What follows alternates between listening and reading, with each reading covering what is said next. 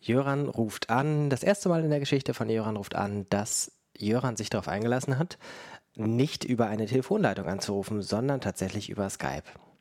Eigentlich mag ich das nicht. Es hat irgendwie nicht diesen schönen Telefonklang.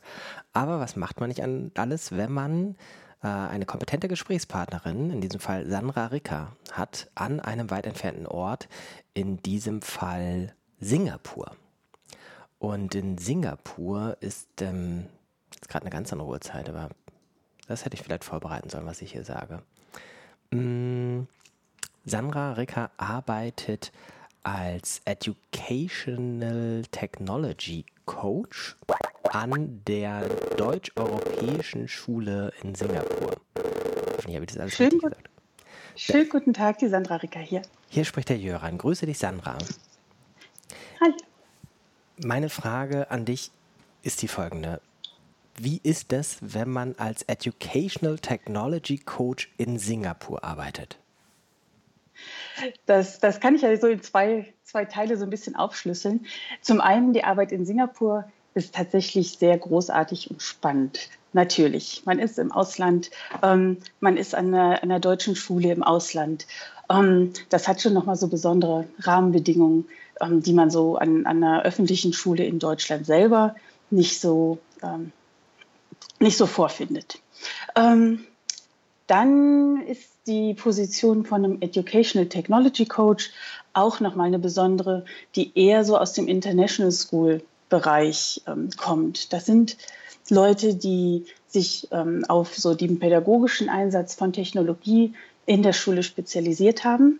Und ich darf also den ganzen Tag mit Lehrern arbeiten, die Ideen brauchen, wie sie für ihren Unterricht ähm, mit der Technik, die an der Schule vorhanden ist, ähm, arbeiten möchten und ähm, darf nachher die Unterrichtsstunden auswerten.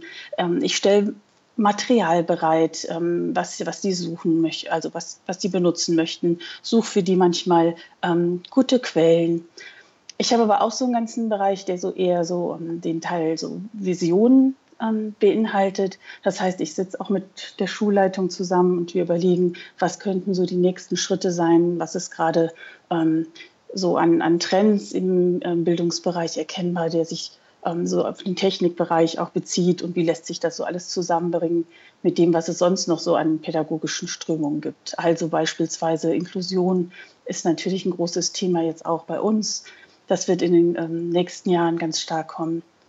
Ja, und da darf ich mich dann so in die Bereiche so reinklinken und so aus, ähm, aus technologischer Sicht ähm, dann berichten oder, oder Vorschläge machen.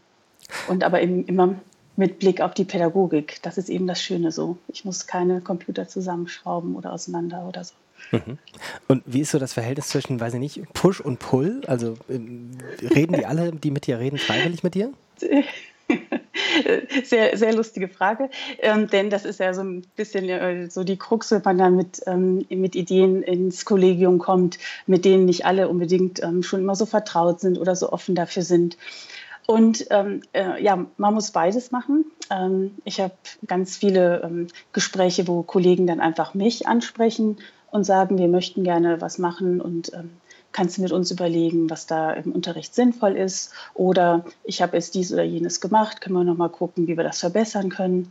Aber es gibt auch ganz ähm, feste Stellen in der Schule, ähm, wo wir einfach auch pushen. Also zum Beispiel ganz ja, ungefragt sozusagen einfach auch mit in den Planungssessions wöchentlich mit dabei sitzen. Jetzt nicht jede Woche, aber immer mal wieder so in einem Turnus oder beispielsweise in den Konferenzen ähm, da so einen kleinen festen Platz haben, wo wir was vorstellen können. Ich sage jetzt mal wir, weil ich tatsächlich jetzt nicht alleine da die Position habe, sondern wir sind so ein kleines Team ähm, von drei Educational Technology Coaches, die ähm, da jetzt gerade die Grundschule betreuen und dann ähm, ja, können wir uns da so auch schön ähm, jeweils auf die verschiedenen ähm, ja, Leute und Typen im Kollegium so einstellen und verteilen. Und es ist beides. Ja.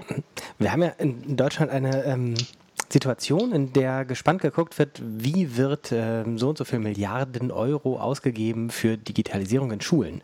Und ähm, nehmen wir an, es kann nicht nur für ähm, Kabel ausgegeben werden, sondern auch für Menschen.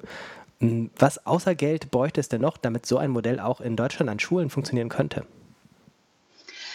Mm, die, also so eine Position in der Schule fest etabliert zu haben und tatsächlich eine Person ähm, immer im Zugriff zu haben, die man fragen kann und ähm, die, die auch da ist, das ist natürlich ein Traum und das sehe ich an, an den Schulen bisher einfach noch nicht. Also an den internationalen Schulen eben schon, aber noch nicht so an den ähm, so klassischen ähm, privat- oder auch ähm, öffentlichen Schulen. Was äh, so ein bisschen in die Richtung geht, das sind die Medienberater, die es in manchen Bundesländern gibt, aber die sind auch ähm, manchmal relativ unflexibel, also weil die selber Unterricht haben und auch weil die natürlich ähm, dann sich auf relativ viele Schulen verteilen. Also ein Traum wäre vielleicht ähm, eher so eine Art ähm, ja, Pool zu haben von, ja, wie man auch immer das äh, jetzt nennen möchte, ähm, von solchen Medienberatern, Education Technology Coaches, die ähm, auf so einen kleinen Pool von Schulen vielleicht so aufgeteilt werden und relativ schnell und, und verlässlich da auch ähm, dran mitarbeiten können. Ist das sozusagen jetzt ein Realo-Wunsch? Also, weil du sagst, das wäre sozusagen der Traum. Ja. Ähm, oder, oder was spricht dagegen, also wenn man mal anspruchsvoll wäre und sagt, man kann auch ernsthafte Träume ja. haben, dass man so ein Modell hat, wie in ja. deinem Fall, dass da einfach fest an der Schule Leute dafür zuständig sind? Ja, ich bin eher so der Realo-Träumer, deswegen ähm, ist das äh, tatsächlich das Modell, was ähm, mir so, so tatsächlich vorschwebt, ähm, wenn, ich, wenn ich da ähm, nochmal mit, mit Leuten sprechen könnte ähm, äh, in, in, verschiedenen ähm, Vereinen und Vereinigungen, was auch immer. Aber ähm, ja, das reale Modell, dass da tatsächlich eine Person ähm, an der Schule ist, das bewirkt schon ganz viel bei den Kollegen und Kolleginnen. Also die ja.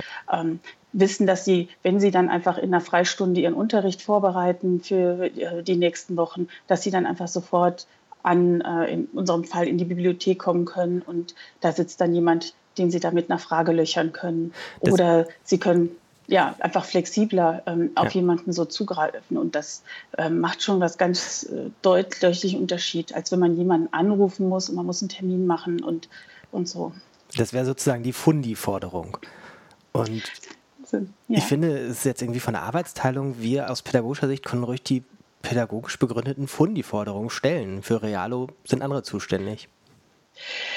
Die Sache ist ja auch die, also das, was in der Arbeit ähm, tatsächlich den Effekt nachher wirklich ausmacht, ist nicht, dass ich mittlerweile ähm, viel Erfahrung irgendwo zusammengesammelt habe und die dann an, an die Kollegen einfach so mal äh, weitergebe, wenn ich eine Frage kriege, sprudelt dann irgendwas raus, sondern das ist ja eher eine Beziehungsarbeit, die da auch passiert. Und das ja. kann eben nicht passieren, wenn ich dann äh, nur einmal in der Woche Nachmittag mal kurz aufkreuze und Hallo sage, sondern das ist natürlich was, was länger ähm, sich aufbaut und wo dann eben der Mehrwert auch liegt. Sehr schön. Also, politische Entscheider dieser Welt, höre diese Fundi-Forderung und ähm, wenn man jetzt noch mehr erfahren möchte, es gibt wahrscheinlich keine Berufsvereinigung der Educational Technology Coaches wo man was nachlesen kann. Aber gibt es irgendwas, was du als Anlaufstelle empfehlen würdest? Also einerseits kann man natürlich ähm, tatsächlich die, die Stellenausschreibungen an, an einigen internationalen Schulen sich nochmal ähm, äh, durchlesen oder rausfischen, die immer mal wieder gepostet werden und gucken, was da so auch erwartet wird und äh, wie die Jobbeschreibungen so sind. Aber ähm, eine sehr gute Anlaufstelle, wenn man sich ähm, mal so den, das Idealbild eines, eines Coaches, eines Educational Technology Coaches dann ähm, äh, anschauen möchte, hat tatsächlich die International Society for Technology in Education, das ist die ISTE ähm, äh, rausgebracht, denn die haben so eine Sammlung von ähm, Standards veröffentlicht. Da geht es um quasi ähm, ja, so, so, ein, so ein gemeinsames, so gemeinsame Standards für ähm, Digital Citizenship und, und Medienbildung, immer im, im, pädagogischen Kontext eben auch von Schule.